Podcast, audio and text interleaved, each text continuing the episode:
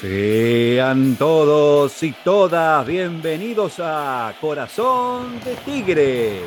Después de cada partido, ¿sabes qué? Analizamos al matador. Por un hombro, sí, como lo oíste, por un hombro, Tigre no anotó sobre el final y se llevaba los tres puntos. Buen juego del matador y gran momento de Colidio y Mateo. Ahora, con todo ante los tucumanos. Mi nombre es Germán K y no estoy solo, me acompaña como siempre, como cada episodio, Diego Cabral de Fonseca. ¿Cómo estás, Diego? ¿Qué tal, Germán? Muy buenas tardes. Un buen punto nos trajimos de Varela. Como decís vos, pudieron haber sido los tres. Por una pequeña diferencia, lamentablemente el VAR nos privó de un triunfo que hubiese sido más que importante en una cancha que siempre nos resulta difícil. Y acordate como siempre, nuestras redes sociales, suscríbete a nuestro canal de YouTube e ingresá a nuestra página web está buenísima, www.corazondetigre.com.ar.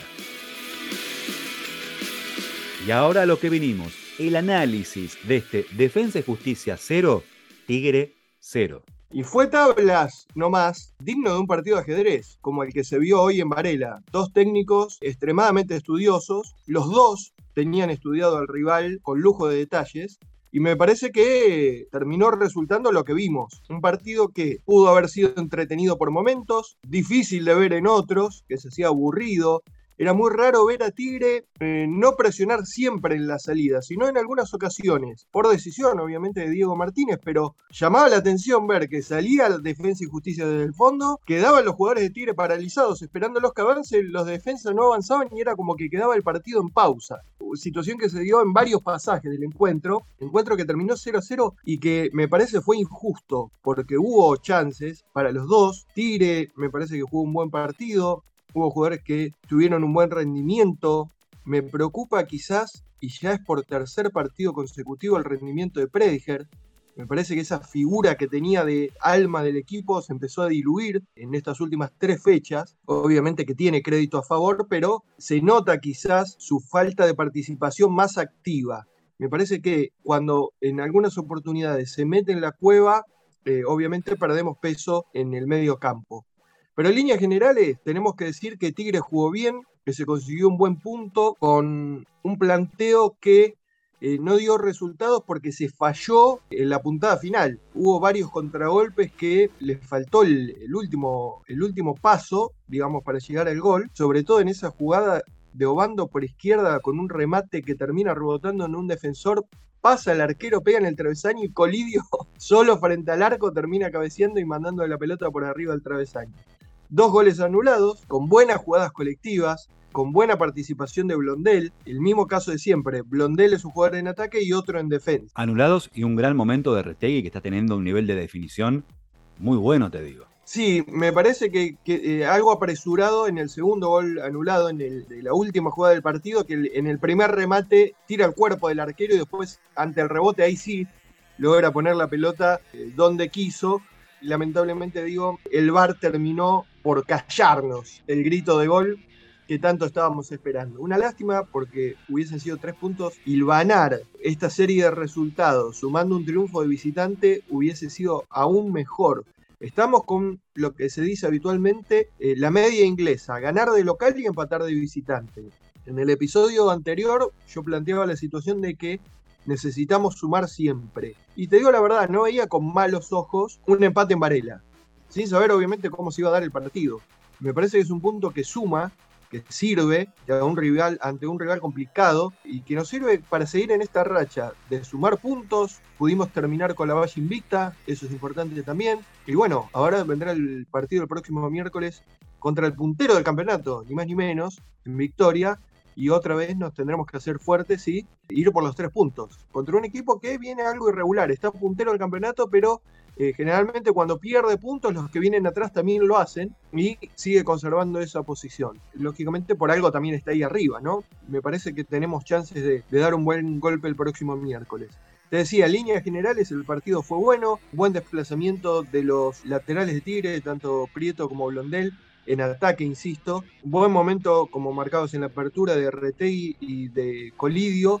Alguna participación interesante de Proti que no fue continua a lo largo del partido. Me parece que también tiene que ver con esto de tener que bajar muchas veces y en algunas oportunidades hasta Proti quedó por detrás de Blondel, parados en el equipo haciendo un relevo que me parece que no se consigue un buen resultado. ¿Por qué? Porque, eh, porque Proti no, no tiene marca. O sea, puede servir como marcador o como para presionar hacia adelante. O sea, pero para marcar en defensa me parece que está algo complicado o no es su rol habitual.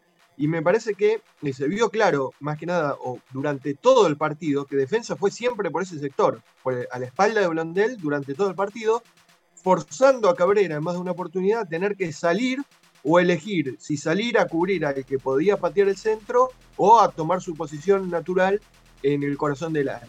Pero bueno, fue un partido de dos ajedrecistas que dirigen equipos de fútbol y se dio el partido que se dio. Con los antecedentes podríamos prever que, íbamos a ver lo que vimos hoy en Varela. Eh, insisto, me parece que es un buen resultado para Tigre. Hoy buscó otro esquema, quizás con una formación que iba eh, rotando constantemente, con una formación en ataque con más jugadores aportando presencia y con un 4-4-2 clásico a la hora de defender. Me parece que el resultado, insisto, suma, es un buen punto para Tigre, más allá de este tema del VAR. Saben ustedes que yo no estoy para nada a favor de este sistema, pero bueno, la tecnología supuestamente ayuda, a veces deja más dudas que certezas, pero en este caso eh, tenemos que decir que nos terminó por ahogar el grito de gol que nos hubiese dado el triunfo en Varela. Y ahora vamos al podio. Los tres según Corazón de Tigre de este encuentro. El puesto número 3 E para. Me voy a quedar en el puesto número 3 con Manuel Rofo. Manuel Rofo que, teniendo en cuenta el resultado, tuvo poca participación, pero algunas jugadas claves. Hay una en la cual comete un error que deja un rebote largo, pero automáticamente se repone y casi de milagro termina este, resolviendo una jugada que le pica en la pelota cuando él estaba tirado prácticamente en el pasto, eh, y logra desviarla y evita lo que hubiese o lo que era la caída segura del arco de Tigre. Después tuvo otra intervención también importante en el segundo tiempo.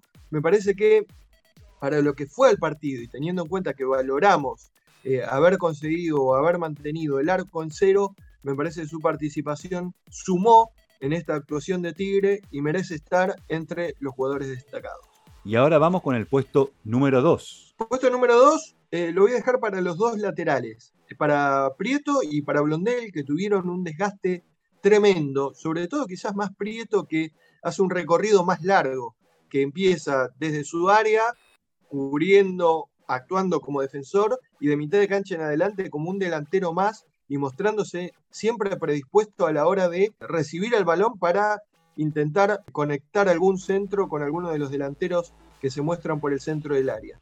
En eso me parece que Prieto aventaja un poco a Blondel, que quizás arranca más de mitad de cancha en adelante a la hora de atacar.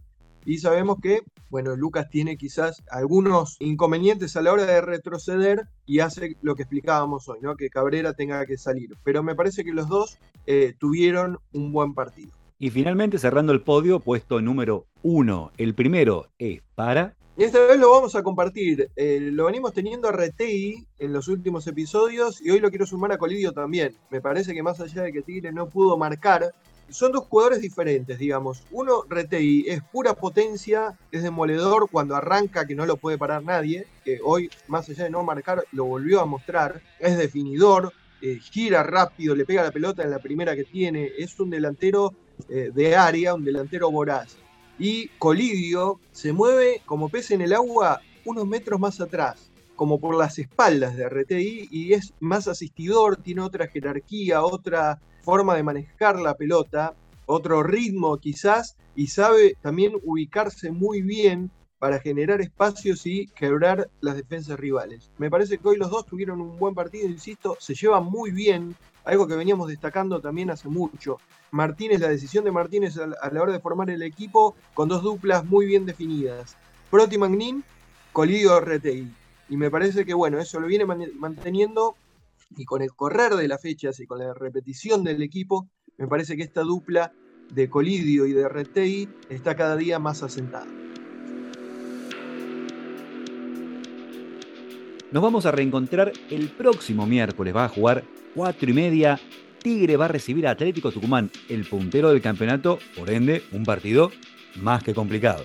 Exacto, y va a ser por la decimocuarta fecha de este torneo Binance. Una lástima que sea en un día de semana y en un horario plenamente laboral. De todas formas, sabemos que el de la Giovanna va a estar explotado. Vamos a jugar contra el puntero. Una baja segura para el partido del miércoles es la de Víctor Cabrera, que hoy eh, acumuló la quinta tarjeta amarilla, se pierde un partido fundamental. Martínez tendrá que meter mano este, para volver a armar la defensa que también viene teniendo un nivel importante, Cabrera. Sí, exacto. Igual me parece que ha bajado un poquito de lo que venía.